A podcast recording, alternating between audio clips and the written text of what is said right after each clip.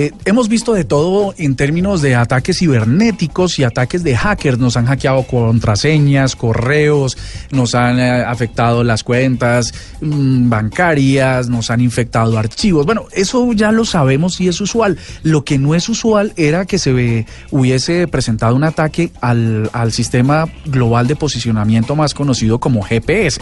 Y vamos a dar un ejemplo muy rápido.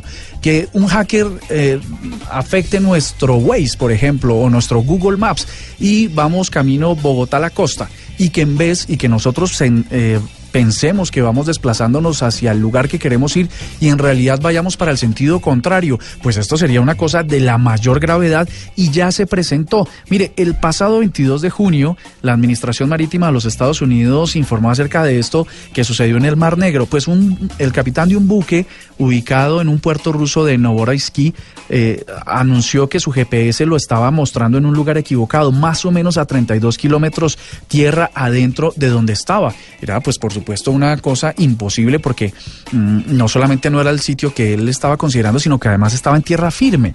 Al percatarse de eso, el capitán se contactó con barcos cercanos y les preguntó qué, qué información les estaba dando sus GPS y lo curioso es que les estaba dando la misma información.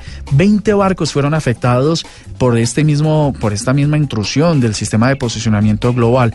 Algunos eh, expertos han dicho que eh, este es el primer caso de GPS spoofing o GPS spoofing, que quiere decir falsificaciones de señales de estos GPS. Dicen las malas lenguas que al parecer es Rusia que está probando unos nuevos juguetes eh, como una táctica militar. No se ha podido demostrar eso sí, pero lo que sí es cierto es que ya pasó y que supone una gran problemática para todos los que usamos de alguna manera el GPS, que como sabemos cada vez más se usa mucho más.